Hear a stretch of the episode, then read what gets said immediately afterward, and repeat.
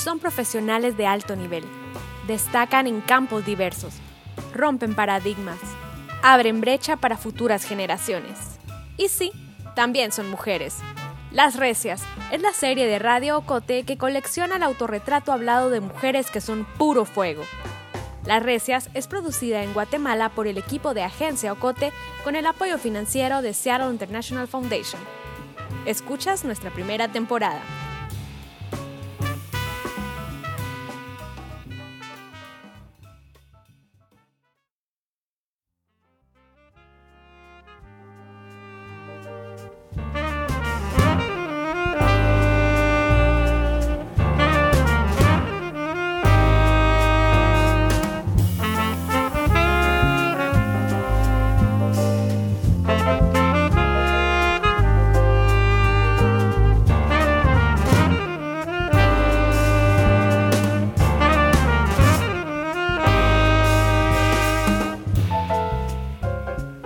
Este episodio de la primera temporada de Las Recias, la serie de Radio Ocote sobre mujeres que son puro fuego, entrevistamos a tres salvadoreñas que trabajan en distintos espacios, donde usualmente son más reconocidos los hombres. El activismo en defensa de los derechos humanos, la medicina y la producción audiovisual. Soy Carmen Quintela, periodista de Agencia Ocote, y hoy en Las Recias te llevo a escuchar a la defensora de derechos humanos Sara García Gross, a la doctora María Isabel Rodríguez y a la documentalista Marcela Zamora Chamorro. Mujeres salvadoreñas que hablan fuerte y claro sobre la construcción de su carrera en países como los nuestros, las adversidades que han enfrentado por el hecho de ser mujeres y la esperanza que tienen en las niñas y adolescentes que deben saber que sus voces importan.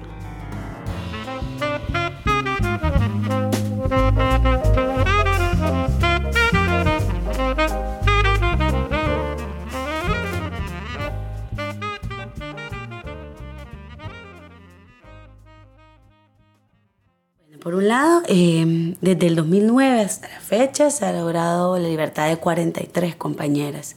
Y creo que eso ha sido justo porque ha habido una lucha jurídica, feminista, social, de movilización y de solidaridad, de solidaridad internacional. Entonces, ese ha sido para mí uno de los, de los motores o de los hechos que más esperanza me ha dado. Luego, conocer a las compañeras que han estado en la cárcel y construir con ellas. Ella es Sara García Gross. Sara se refiere a 43 mujeres que fueron condenadas por haber abortado, porque en El Salvador los abortos, incluso los espontáneos, están penalizados. Esta es una de las razones por las que hace 10 años ella decidió convertirse en defensora de los derechos humanos de las mujeres. Sara tiene 34 años. Nació en Chalchuapa, al oeste del Salvador. Es licenciada en psicología por la Universidad Centroamericana José Simeón Cañas y forma parte de la agrupación ciudadana por la despenalización del aborto que surgió en 2009. La agrupación ciudadana eh, nace en principio para el acompañamiento de mujeres que han sido criminalizadas debido a la penalización absoluta del aborto. Mujeres que han llegado a hospitales públicos y que a partir de esto han enfrentado denuncias y han enfrentado el estigma y la persecución de un, de un Estado que es un Estado que está violentando a las mujeres. Chère Sarah, je suis heureuse, au nom des membres du prix, de vous remettre le prix Simone de Beauvoir pour la liberté des femmes 2019. Un trabajo por el que hace dos años la reconocieron con el premio Simone de Beauvoir para la libertad de las mujeres, que se otorga en Francia a personas que luchan por la equidad de género. Y creo que bueno, para mí fue como una gran noticia, por un lado, porque sí, es un reconocimiento a, a 10 años de lucha, ¿verdad? Casi 10 años de lucha en esa temática. Y que lo que yo decía, ¿verdad? Y siempre como que he tratado de conectar que este reconocimiento, si bien ha sido personal por una cuestión de, que bueno, de, de tantos años, de estar como trabajando desde el territorio, desde la incidencia, como desde de varias perspectivas, creo que ha sido también un reconocimiento a la lucha colectiva, porque para mí es, el trabajo que hago es muy conectado con, con la lucha colectiva de la agrupación ciudadana. Entonces sí fue como una gran noticia, un hecho que permitió hacer visible la realidad de El Salvador, porque era la primera vez que también se lo daban a una persona de Latinoamérica, ¿verdad? Entonces,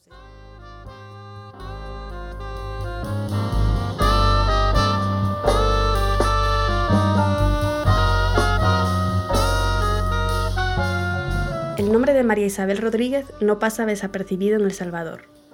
Casi cualquier persona con la que hables la conoce y conoce sus méritos, que no son pocos. María Isabel es una pionera.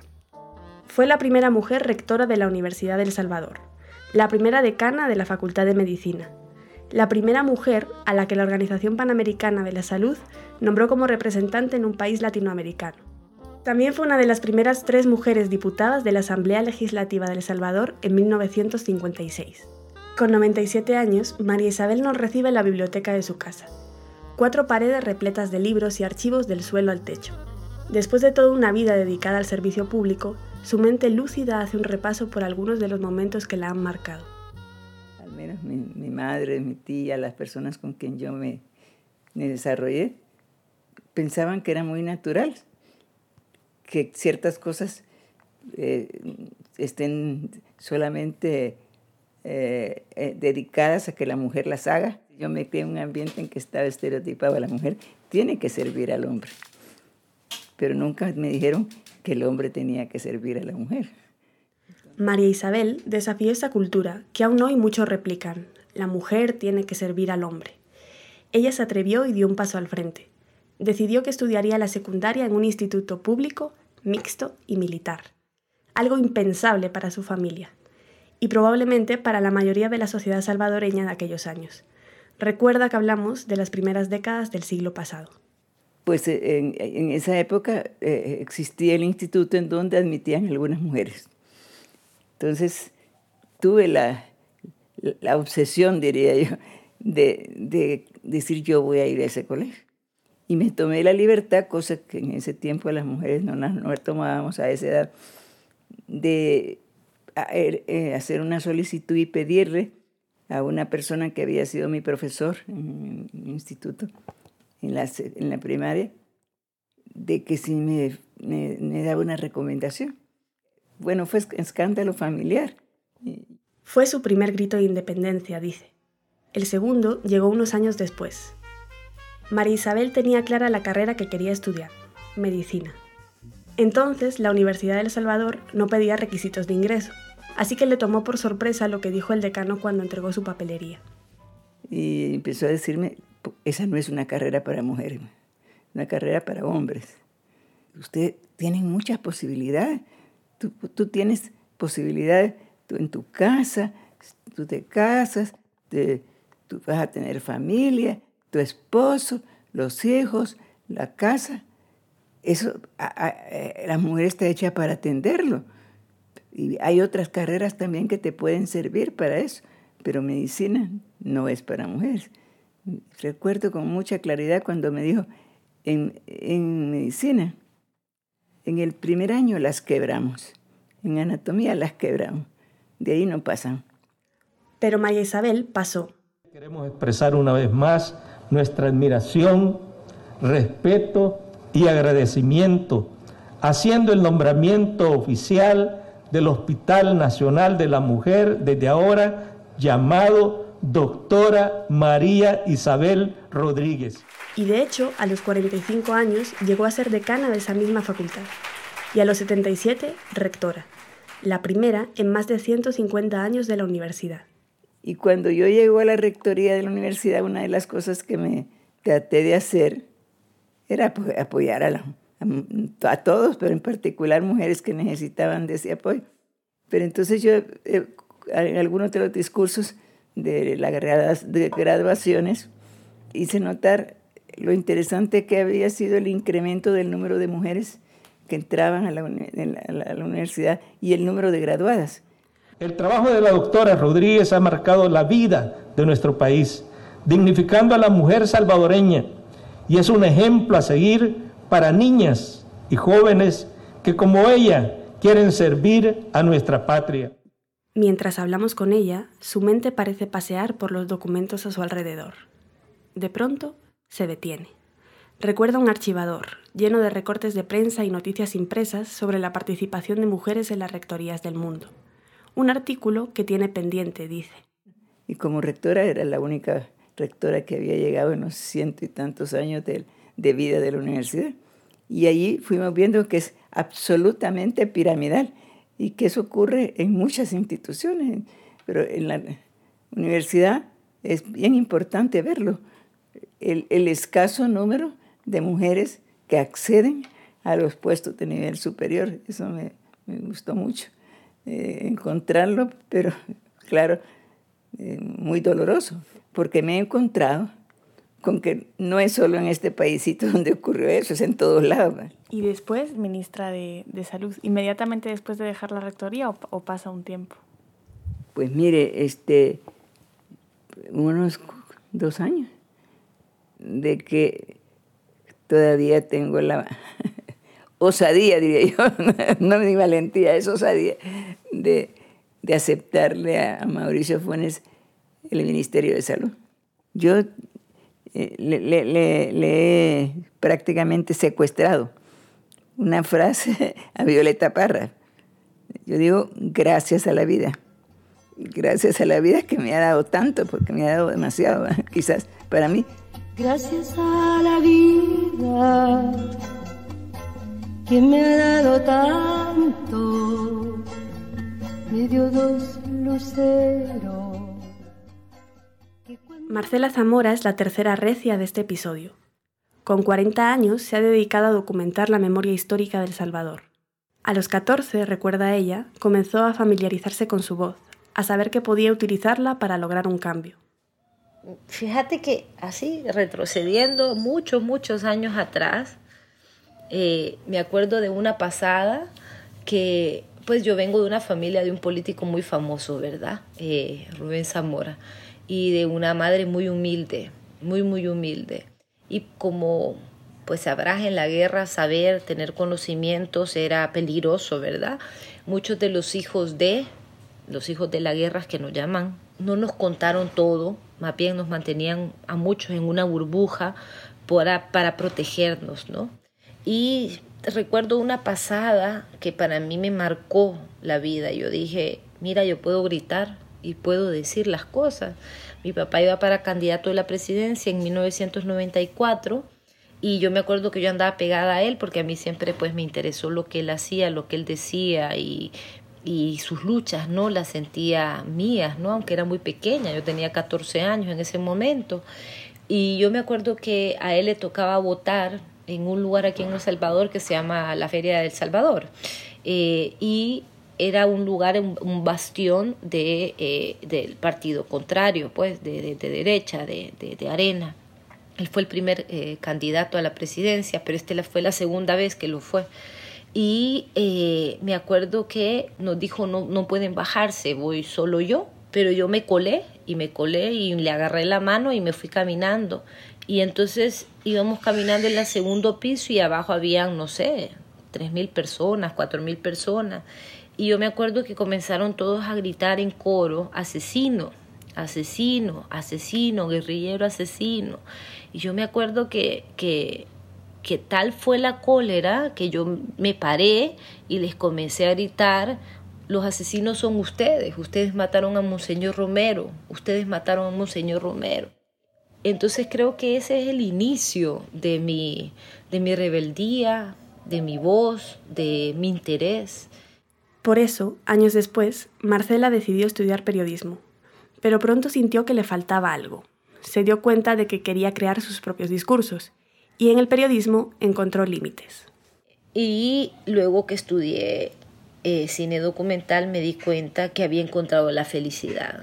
O sea, las dos felicidades en mi vida eh, son ser madre de María y hacer películas documentales. Yo hago cine porque es la herramienta con la cual eh, me siento más feliz, o sea, con la cual yo puedo transmitir las historias que quiero contar y además contar estas historias a mí me da felicidad. Al terminar la trilogía de, del horror, como le llamaba mi productor, que era María en Tierra de Nadie, El Cuarto de los Huesos y Los Ofendidos, que son tres temas muy, muy, muy, muy duros, ¿no?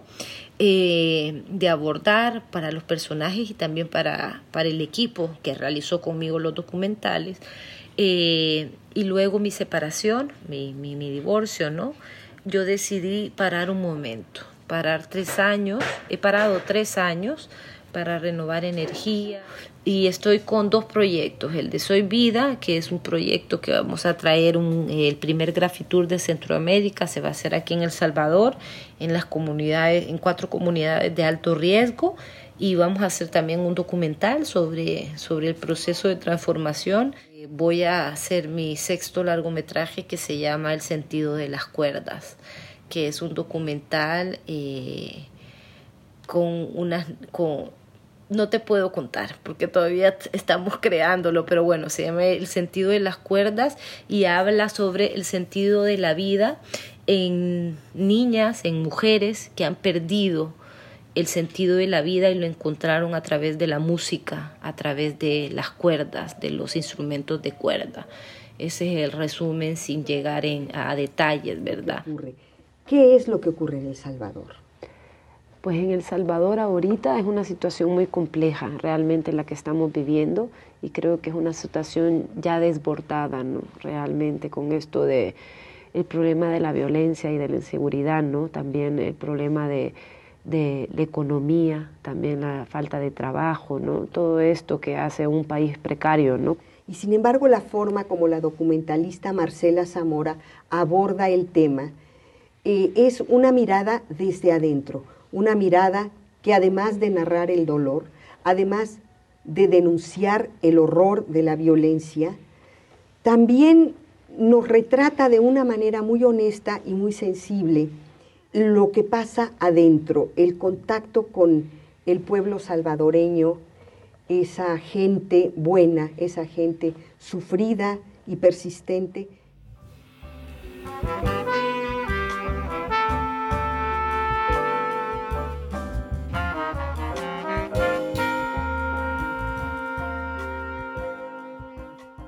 Las tres salvadoreñas trabajan en ámbitos liderados generalmente por hombres y crecieron escuchando el estigma de que no podían ocupar estos espacios de los que se han apropiado. Muchas veces me humillaron, no solo por ser mujer, sino por ser centroamericana. Muchas veces eh, se, aprovecharon de mí, muchas veces eh, no me pagaron los trabajos o me pagaron menos. Eh, muchas veces eligieron a un hombre y no a mí, porque sí, porque era hombre pero me acuerdo que nunca me quedé sentada llorando. Siempre dije, bueno, vamos, pa'lante. Marcela Zamora cuenta cómo en una ocasión llegó a su casa devastada. Eh, le habían dado el fondo a un, un, muchacho, a un joven que no tenía, no sabía nada de cine y yo ya, ya tenía dos largos en ese momento, pues un poco de prestigio, eh, además tenía mucha más educación, ¿verdad?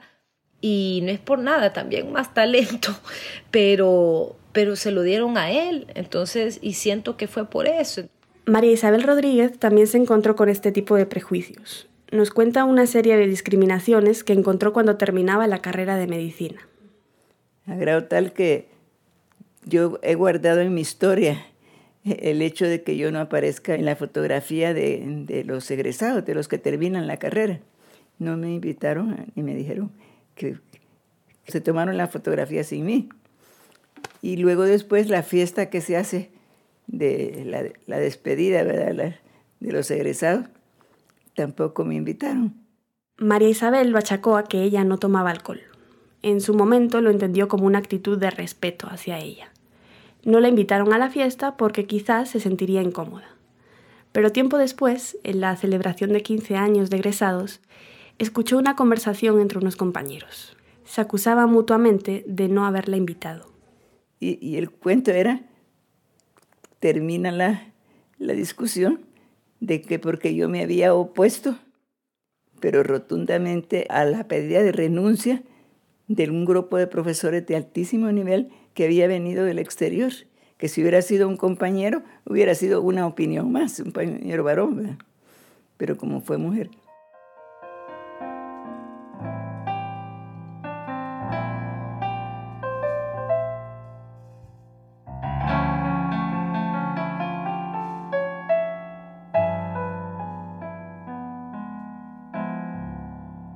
De los principales motivos que nos impulsaron en Agencia Ocote a crear las recias es que estamos convencidas de que las mujeres necesitamos referentes, que las niñas, las jóvenes, necesitan de espejos, de faros de inspiración. Nos interesa saber cuáles son esas personas en las que estas tres mujeres salvadoreñas se vieron reflejadas, sus mentoras, otras recias que las impulsaron para construir las mujeres que son hoy. Sara García empieza. Fíjate que, bueno, una de las compañeras que para mí ha sido como bastante mm, importante y como a nivel político, ¿verdad? También ha sido como una persona que, que, que siempre ha estado, ¿verdad? También para orientar, para debatir.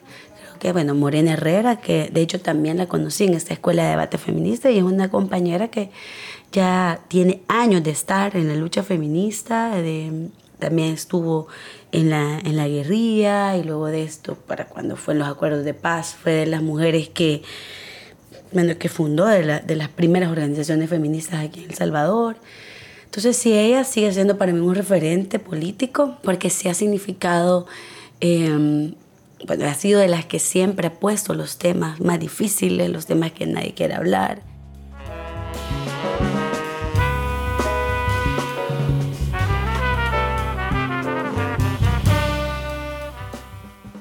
Marcela dice, ve influencias en todas las personas, a diario, que la hacen entender situaciones que antes ignoraba. Yo creo que al principio se vuelven referentes, tus influencias se vuelven unos referentes a los que vos aspirás llegar.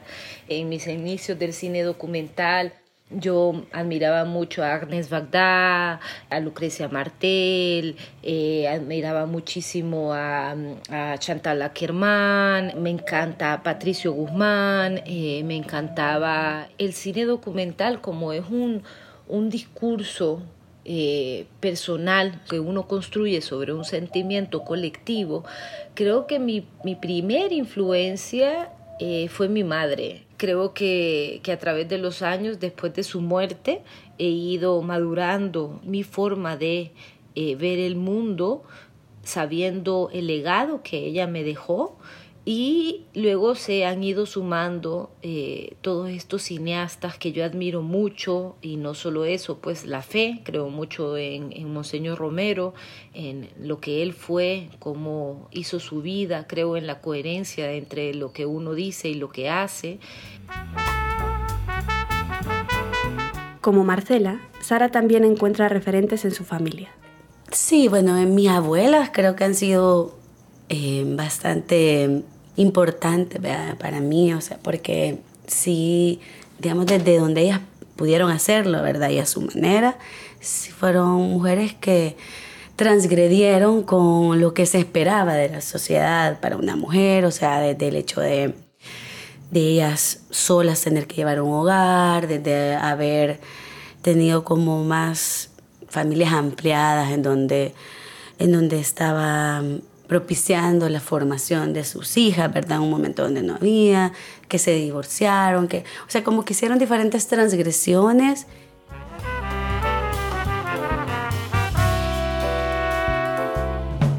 Y María Isabel recuerda las influencias durante su adolescencia. Eh, don Saúl Flores fue un profesor de literatura muy comprometido, profesor del Instituto Nacional eh, que me, me, estimuló mucho a mí en, mis estudios de, de, secundaria. Y entonces este, me siguió mucho mi, carrera. Y un día me regaló, un día me gané yo un concurso de, literatura, alguna cosita de eso. Y me regaló un libro el, que era La vida de Madame Curie. Y, pero me lo regaló con una dedicatoria que yo he querido rescatar y ese libro no sé dónde está pero siempre lo tuve conmigo, porque me puse unas palabras que me marcaron. Eh, a propósito del libro, me se recuerda, con este libro tú vas a recordar que una mujer puede alcanzar en, en la vida todo lo que quiere de veras. Entonces, como que a mí me, me revolvió mi interior, de, de, siempre recordaba ese libro y recordaba a ese profesor.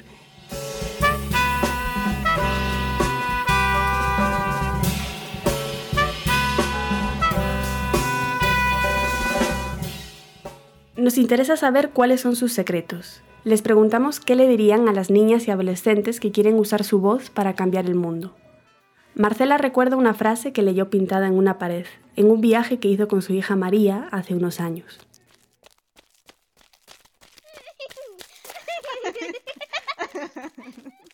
Yo me acuerdo que íbamos caminando las dos y, en un momento leí eh, la frase de Elena Roosevelt que decía, el futuro pertenece a quienes creen en la belleza de sus sueños.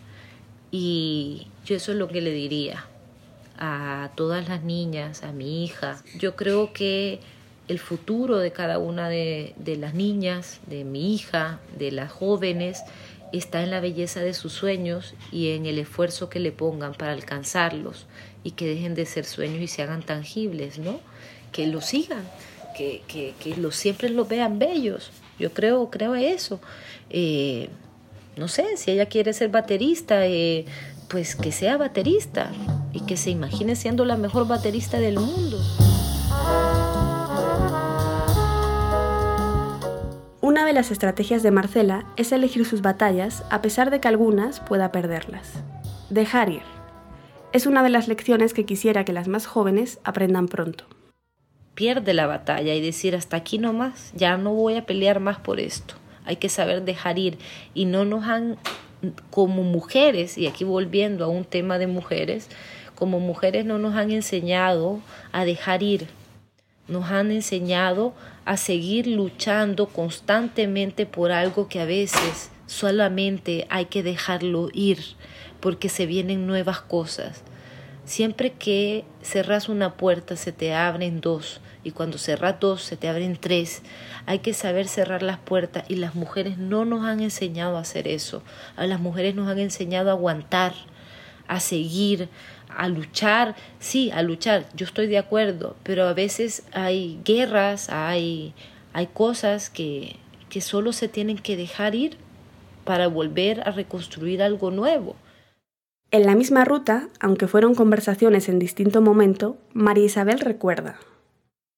Fíjese que yo estoy muy segura, pero muy segura, de que tenemos que buscar mecanismos para convencer a todas estas niñas que sí se puede. Yo digo que esa es una palabra que la deberíamos de acuñar. Sí se puede.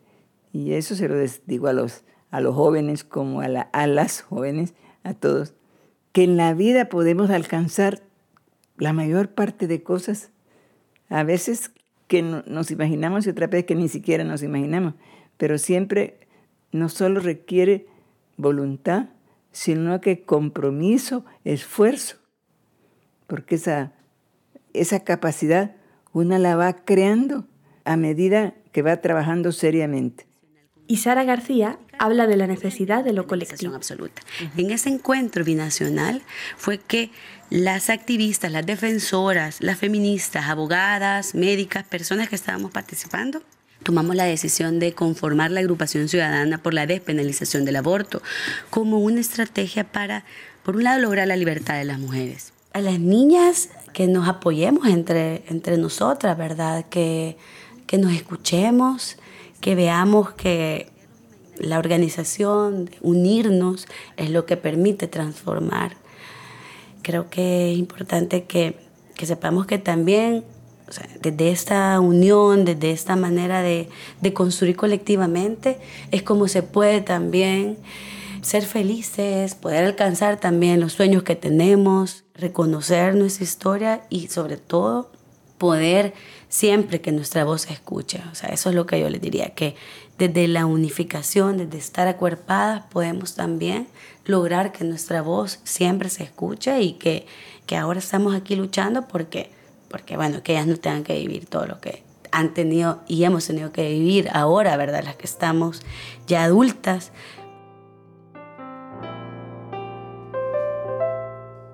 hay muchas injusticias para las mujeres, pero creo que juntas poniendo un granito cada uno eh, y con esta, abanderando la palabra sororidad, eh, si mi compañera hizo una película y le salió bien, pues hablar de ella, ¿no? Vos podés hacer un test y podés decir, dígame cinco directores eh, de cine y te lo dicen en tres minutos. Y después le decís, dígame cinco cineastas eh, mujeres y yo creo que no llegan ni a tres la gente, sino es que no, no saben mencionar una. Marcela hace referencia a las desigualdades que viven a diario las mujeres, en El Salvador y en tantos otros lugares. En unas sociedades donde acostumbramos a repetir los discursos de siempre, quien piensa distinto la va a tener más difícil. Mujeres recias como Marcela, como María Isabel, como Sara, se han propuesto escapar de las imposiciones sociales, de los espacios y roles que les han dicho que tienen que ocupar. No les es fácil, pero ellas siguen. Son generosas con las lecciones aprendidas. Ellas, algunas de las recias del Salvador, de Centroamérica, son hoy referentes para otras muchas mujeres.